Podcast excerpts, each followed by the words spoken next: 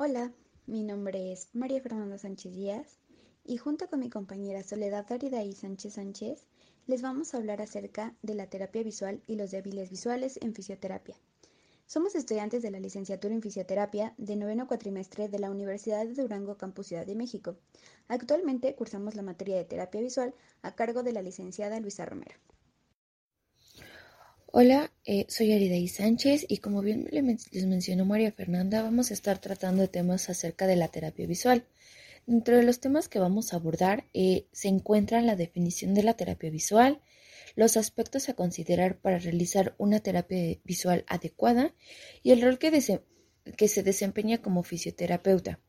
Dentro de este ámbito, las intervenciones que se llevan a cabo y los débiles visuales dentro de la fisioterapia. Bueno, para empezar, ¿qué es una terapia visual? Una terapia visual es un programa de ejercicios visuales personalizados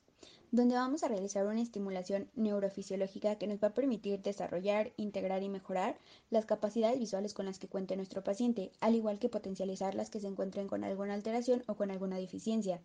Esta serie de actividades son específicas y van a estar pensadas para corregir principalmente los problemas de visión.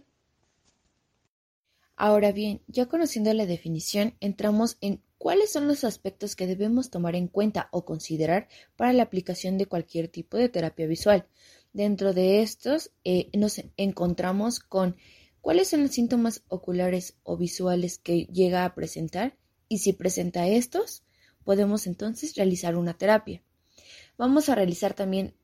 varios tipos de exámenes visuales funcionales para determinar qué tipo de patología es con la que vamos a tratar.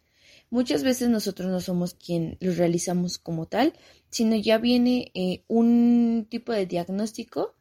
eh, de un médico especialista. También ah, necesitamos eh, saber cuáles son los síntomas y las respuestas visuales que éste va a ir presentando de acuerdo a los exámenes funcionales realizados previamente.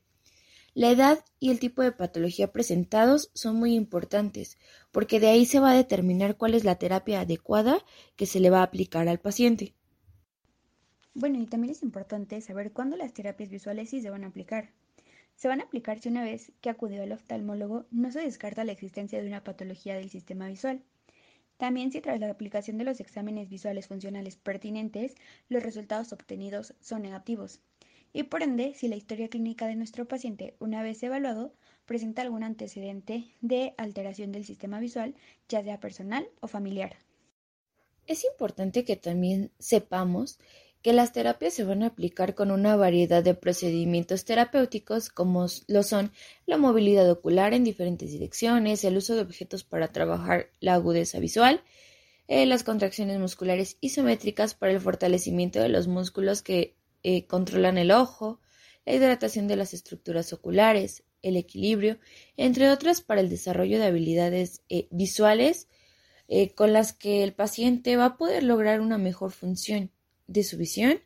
Y cada uno de estos procedimientos son cuidadosamente programados e individualizados por nosotros en compañía de otros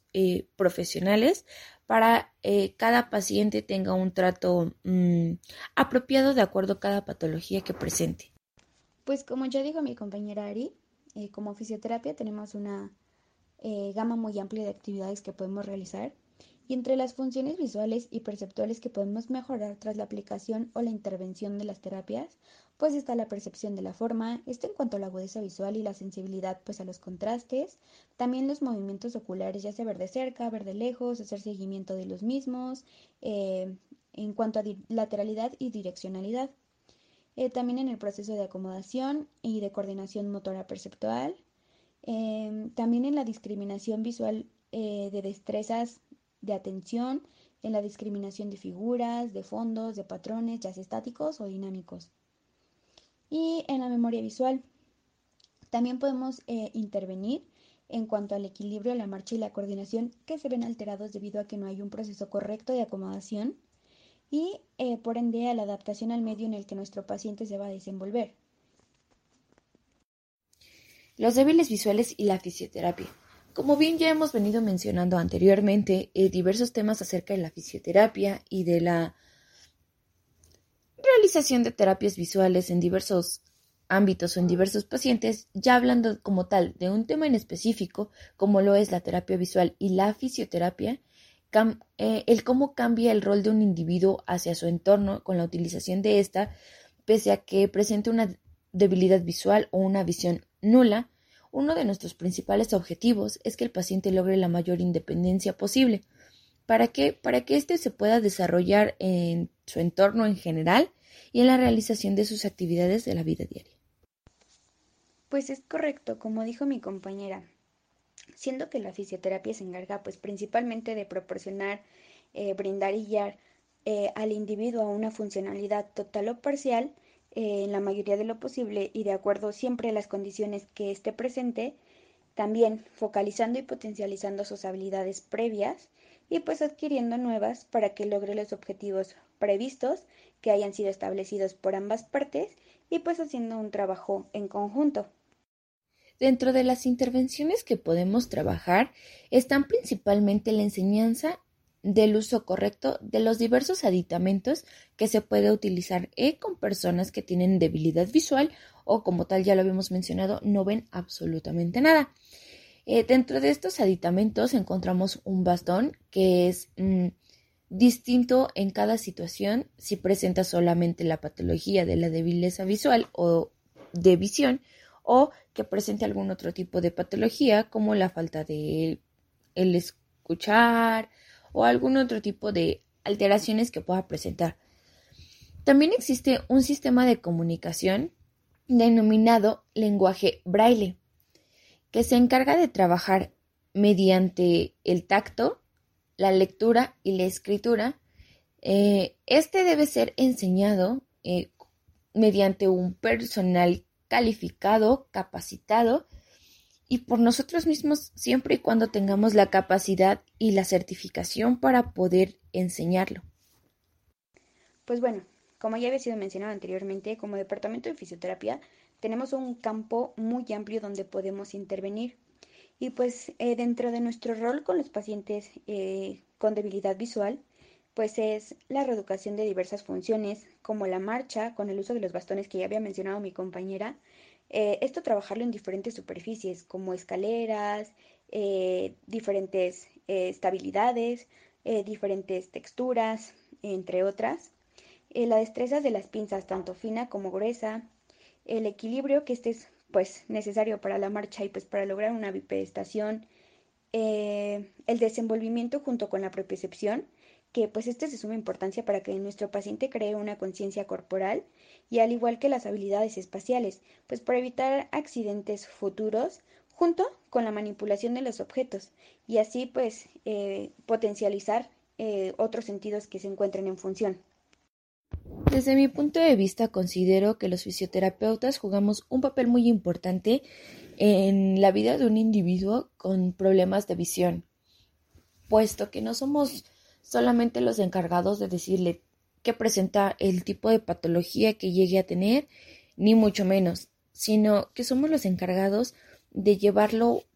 más allá, de decirle, usted puede realizar muchas actividades aún con la patología presentada y le presentamos un sinfín de opciones, como ya habíamos mencionado, el uso de aditamentos, eh, la potencialización de los demás sentidos. Puede utilizar el tacto. El oído juega un papel fundamental en la vida de estos pacientes, puesto que van no a sustituir, pero sí a apoyar el, el trabajo de que debieron haber realizado como tal los ojos, de que, ok, no veo, pero puedo eh, escuchar que, que, se, que vienen caminando dentro de muchos otros aspectos, como se, se va a trabajar el equilibrio para que entonces, pese a que no veo, no vaya yo a perder eh, la noción de mi camino. Entonces, creo que la fisioterapia es muy importante para muchos campos, para muchos ámbitos, pero pues se desempeña de muy buena manera dentro de la terapia visual. Eh, trabajamos, por ejemplo, con el fortalecimiento no solo de músculos, eh, del resto del cuerpo, sino también del ojo para que entonces pueda haber una mayor agudeza visual, un mejor control del ojo. Entonces creo que es muy importante eh, conocer en qué otras, en, qué otras áreas se, se desenvuelve la fisioterapia o qué otros tipos de trabajos hacen los fisioterapeutas. Pues bueno, como conclusión, puedo decir que conociendo nuestro rol como fisioterapia y como ya lo mencionamos anteriormente, es de suma importancia que cada tratamiento sea individualizado, adecuado siempre a la alteración eh, que presente nuestro paciente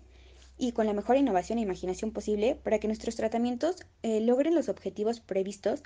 siempre trabajando en un equipo multidisciplinario que busque eh, potencializar las capacidades del paciente al 100%, al igual que pues mejorar las que se encontraban bloqueadas trabajando siempre el paciente como un todo, no solo focalizándonos en la alteración actual. Es increíble todo lo que la fisioterapia puede lograr en las personas con eh, debilidad visual.